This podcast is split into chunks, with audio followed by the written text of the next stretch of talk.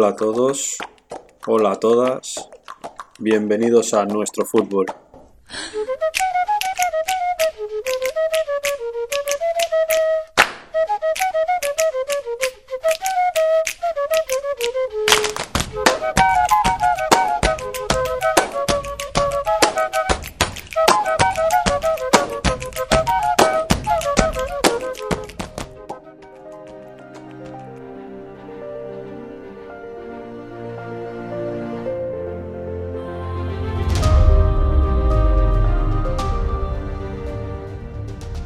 En el fútbol hay mucha información que procesar en apenas segundos, muchas veces incluso en menos de un segundo, por lo que los jugadores de éxito analizan en forma permanente cada situación de juego, la comparan también con experiencias pasadas y crean nuevas posibilidades de juego. Si escuchamos entrevistas a muchos jugadores profesionales que hayan jugado en diferentes categorías del fútbol, siempre dicen que la mayor diferencia entre una primera división y una tercera es la velocidad en el juego, que es mucho más alta. Lo que no se sabe realmente es si cada jugador nace con estas funciones cognitivas o si las desarrollan con un entrenamiento sistemático. La ciencia hoy en día cree que es probable que ambas posibilidades convivan. Hoy vamos a intentar responder estas preguntas vamos también a hacer un boceto de planificación que va a estar orientada a la formación de jugadores inteligentes que sean también creativos a partir de la creencia de que sí que se pueden estimular ciertas funciones cognitivas y que éstas van a dar al jugador mejores soluciones a las diferentes situaciones que el juego presenta.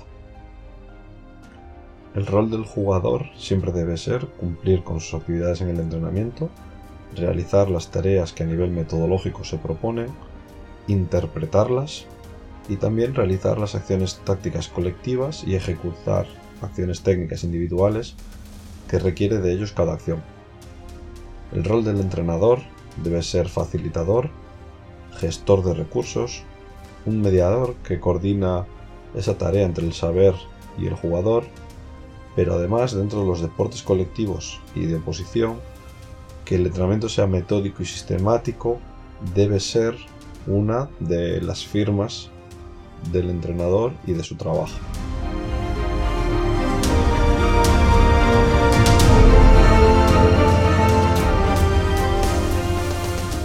Lo primero que tenemos que hacer es analizar el contexto de nuestro club, la zona a la que pertenece, la liga en la que está,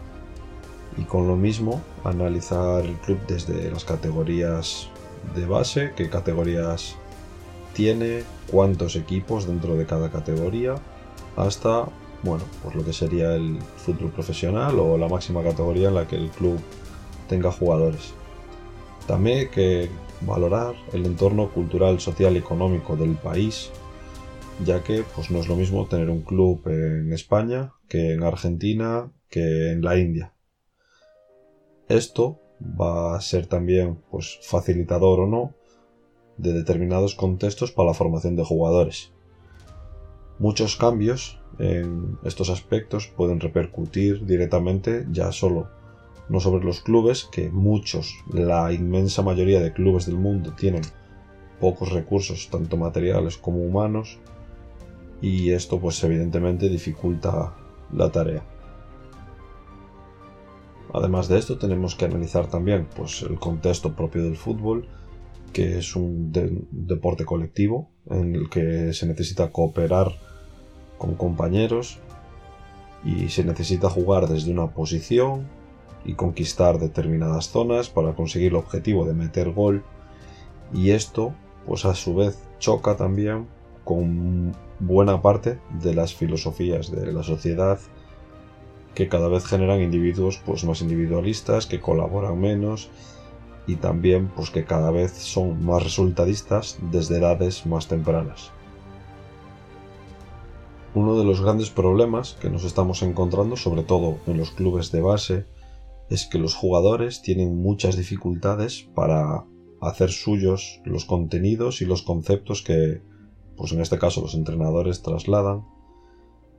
Y esto es debido en parte a el bagaje previo que tienen los jugadores desde que entrenan pues en categorías anteriores y también muchas veces dependen de su diversidad social y cultural, lo cual bueno, pues hace la labor de los entrenadores más difícil. ¿Y a qué se debe que los jugadores sean cada vez o tengan cada vez más dificultades para hacer suyos los contenidos que se dan?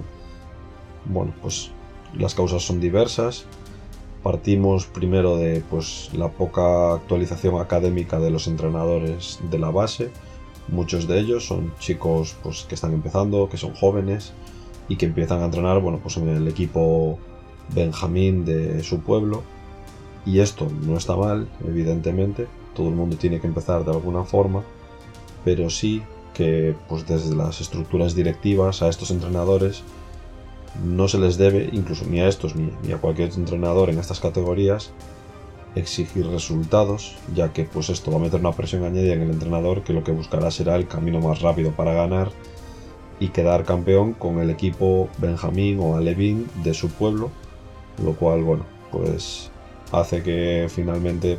muchos de los conceptos que se deben trabajar en esas edades queden de lado. También la falta de motivación y compromiso en el desarrollo de entrenamientos por parte de los jugadores, que normalmente se da menos, pero también se da,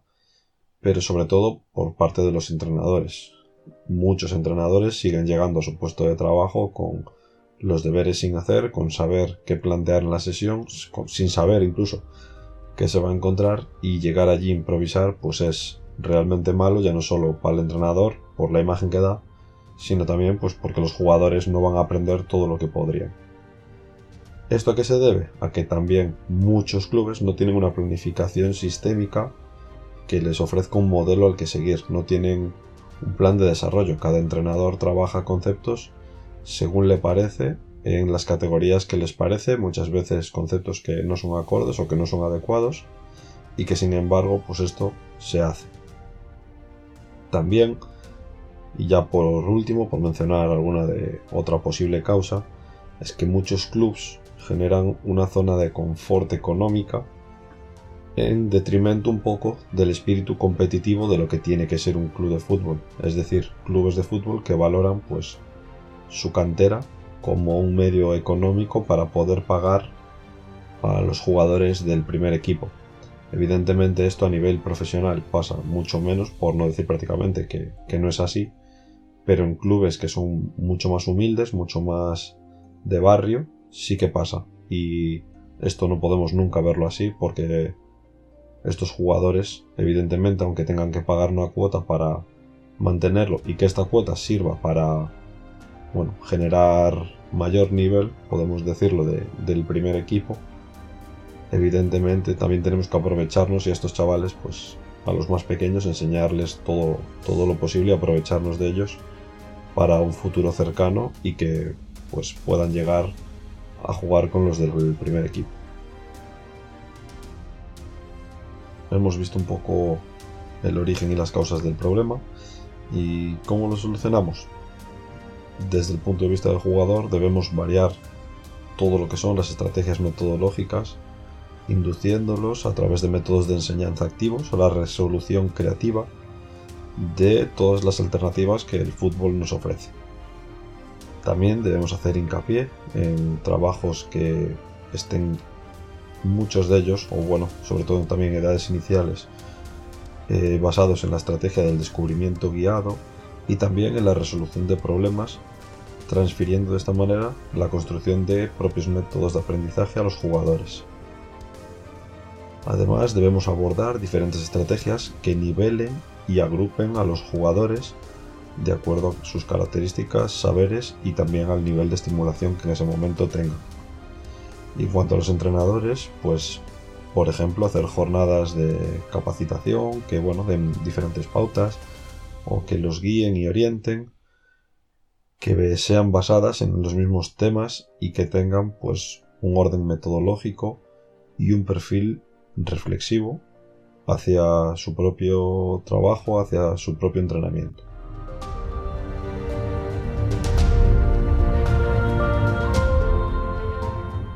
Según Castello, el fútbol se basa en complicadas relaciones entre los diversos elementos o factores estructurales que son el factor reglamentario, el espacio, el tiempo, el factor técnico, el táctico estratégico y la comunicación motora.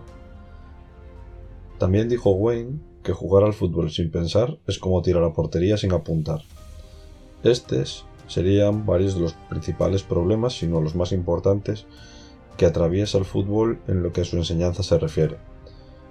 El principal objetivo de cualquier entrenador tiene que ser de crear cultura táctica en el futbolista. Esto parte de la razón del juego y consiste en enseñar al jugador a interpretar, a sentir, a anticipar y a leer absolutamente todas las situaciones del juego o al menos las máximas posibles. La metodología a emplear por el entrenador deportivo no debe basarse de forma exclusiva en un solo estilo de enseñanza, siendo habitual que se utilicen diversos procedimientos,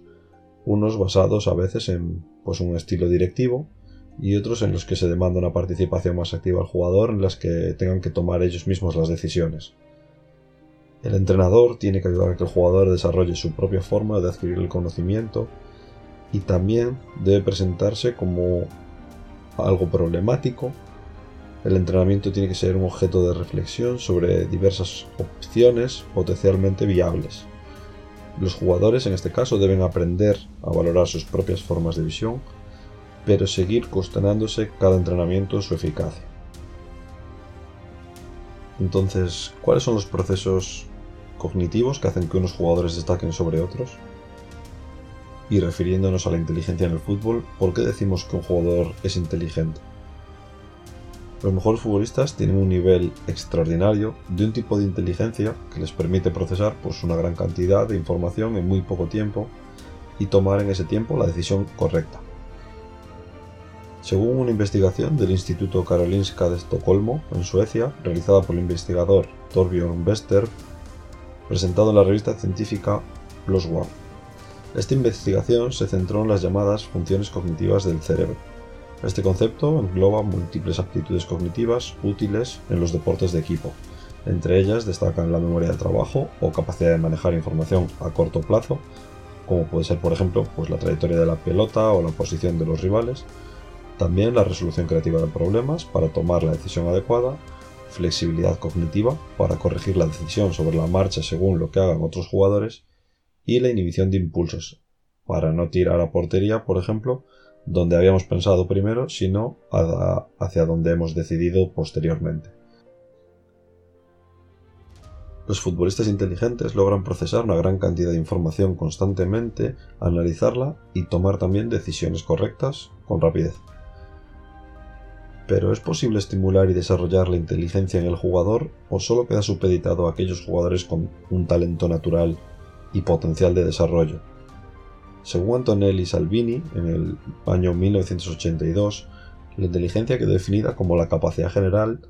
de adaptarse con el pensamiento a las exigencias y situaciones nuevas que la vida ofrece y disponerse a resolverlas. En el futbolista, la inteligencia se da a conocer en la búsqueda consciente de soluciones para cada uno de los problemas que surgen durante la competición. Comprendiendo globalmente las acciones que está realizando su equipo o el equipo contrario, un futbolista inteligente ve conoce y domina las distintas opciones de resolver estos problemas eligiendo normalmente la más acertada. Por lo tanto, la inteligencia de juego se puede mejorar. Su desarrollo, que va paralelamente con la automatización de los gestos técnicos, se realiza en un entrenamiento moderno, de forma integral y con juegos simplificados. Es por esto que el entrenador debe ser, como mencionamos al principio, o debe tener, mejor dicho, un rol facilitador, organizando todos los recursos disponibles para que estos puedan desarrollarse y mejorar en su rendimiento. El entrenador debe tener claro también cómo es el proceso de acción del jugador. Mirar, percibir, analizar, decidir, ejecutar con balón, ejecutar sobre el balón y ejecutar sin balón. Esto nos permitirá crear determinados tipos de tareas que favorezcan el proceso de aprendizaje.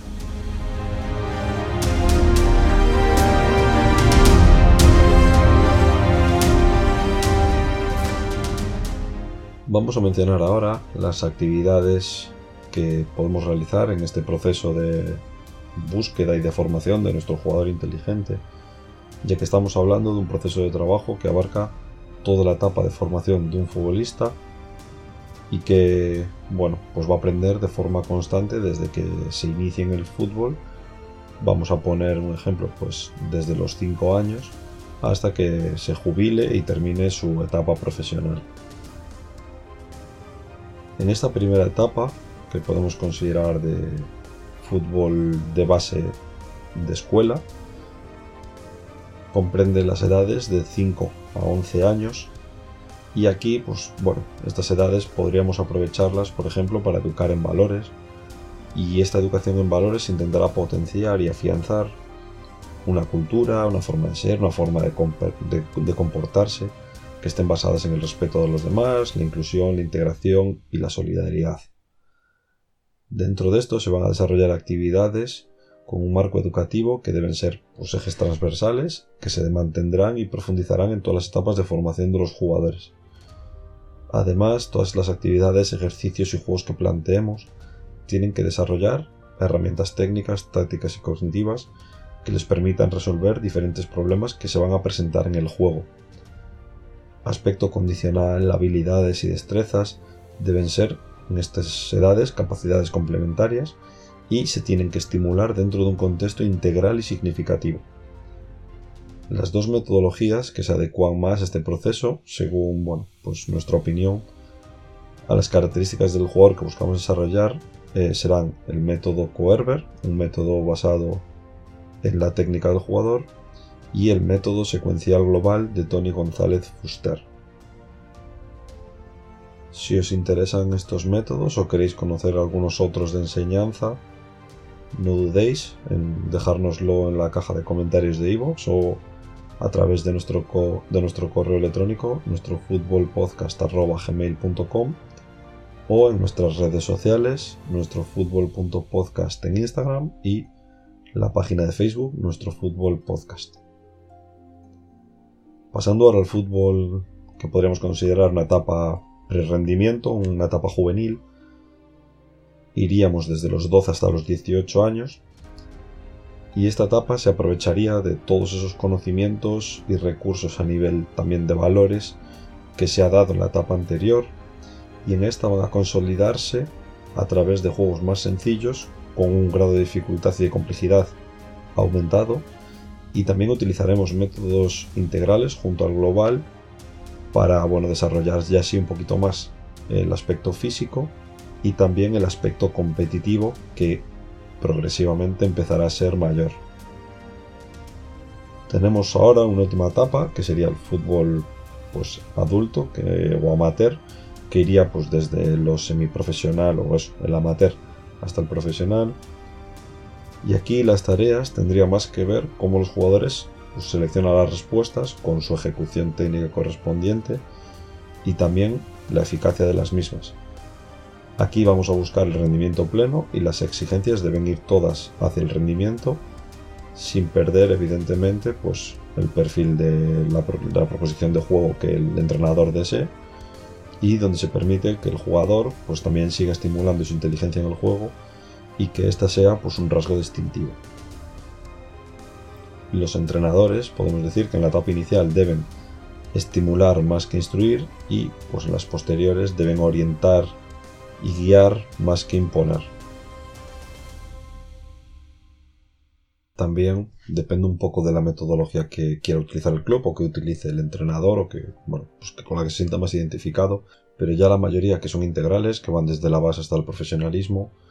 la inmensa mayoría ya dicen que pues todo lo que es deporte de base, en esto incluimos desde los 5 hasta los 18 años, son etapas en las que hay que dar conceptos, una, aluvión de conceptos, el jugador tiene que adaptarse a hacer y a saber jugar de todas las formas y ya cuando son adultos tienen que centrarse mucho más en lo que el entrenador pide y en su capacidad física, en estar en forma para aguantar el mayor volumen de partidos posibles al mejor nivel posible. Y mencionando esto, la posible metodología para crear y formar jugadores inteligentes, si bien los métodos directivos determinan que los jugadores pueden aprender mejor cuando el entrenador lo utiliza para transmitir conocimiento, ya que bueno, a partir de esto pues, se produce un aprendizaje memorístico y mecánico, pero quizás no sea el mejor por esto mismo, porque a pesar de que pues, el jugador automatice ciertos mecanismos que el entrenador le pide, quizás la mejor solución para que el jugador piense por sí mismo y por tanto desarrolle pues, su inteligencia son los métodos activos. Como alternativa a los métodos directivos, los métodos activos nos permiten que el proceso de enseñanza-aprendizaje se comparta entre entrenador y jugadores y también se da prioridad a estos métodos con las siguientes pautas. El aprendizaje debe ser dirigido hacia la creatividad y la capacidad de exploración del jugador. Los objetivos deben ser abiertos, ajustándose a las características de cada uno de ellos. Los contenidos se presentan de la forma más global posible, buscando aquello que sea significativo para el jugador. Las actividades parten de propuestas que son previamente negociadas con los jugadores atendiendo a sus intereses a la hora de aprender. La actitud del entrenador debe favorecer que el jugador participe y solo interviene cuando considera que éste no está avanzando en su trabajo y nunca dictando sino proponiendo soluciones. El jugador debe asumir mayor protagonismo en su aprendizaje a través de descubrir y explorar por medio del ensayo-error, teniendo prioridad los pensamientos, los sentimientos y las interacciones que intervienen en la construcción de las experiencias de aprendizaje diseñadas por el entrenador. La organización del espacio y el empleo del material también es más libre para el jugador.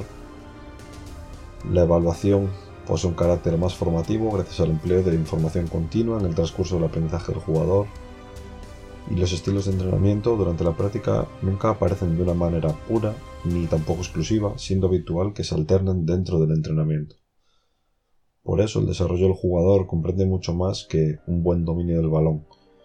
El fútbol es un deporte de equipo y por ello valores en los que el equipo va a ser base fundamental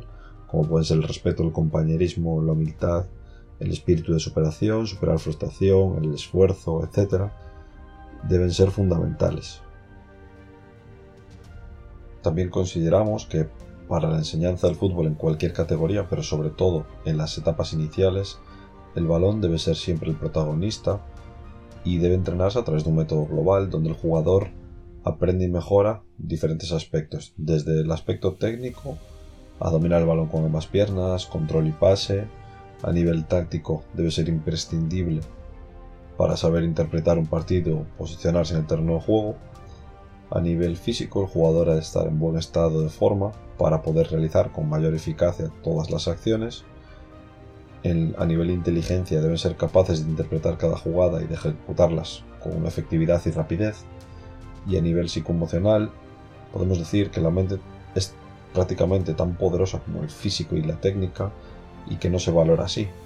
Jugadores mentalmente fuertes y equilibrados son fundamentales. Para esto, a nivel al finalizar el entrenamiento, el jugador debe recibir un feedback verbal por parte de los entrenadores. También a veces se puede grabar en vídeo alguno de los entrenamientos y partidos y enseñarlos con el fin de medir la evolución y a los jugadores que llevan una buena proyección y que así lo deseen se les puede ofrecer también la posibilidad de darles pues, mejores alternativas para su desarrollo como futbolistas.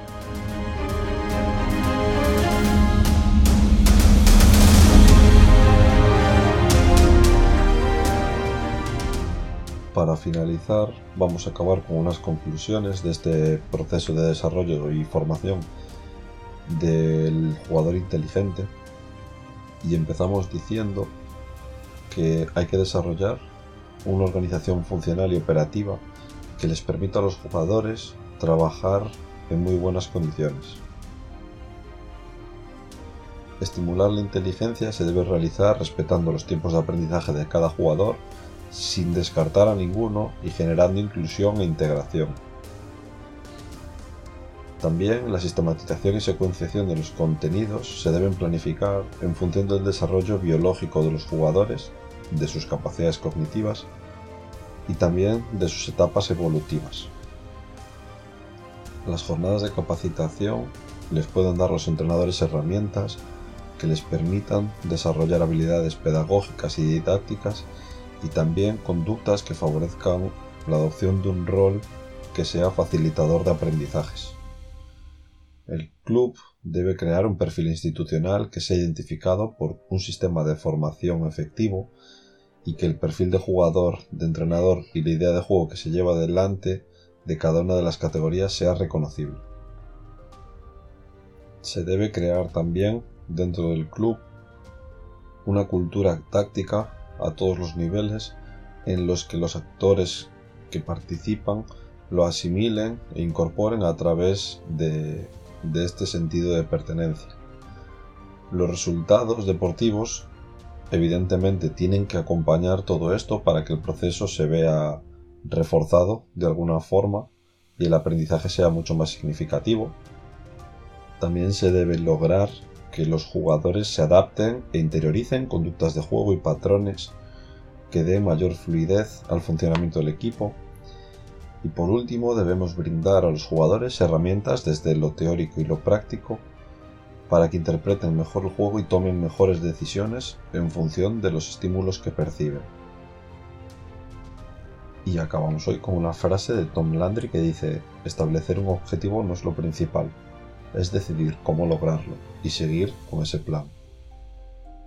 Muchas gracias a todos por estar ahí, por formar parte de nuestra comunidad, por formar parte de nuestro fútbol.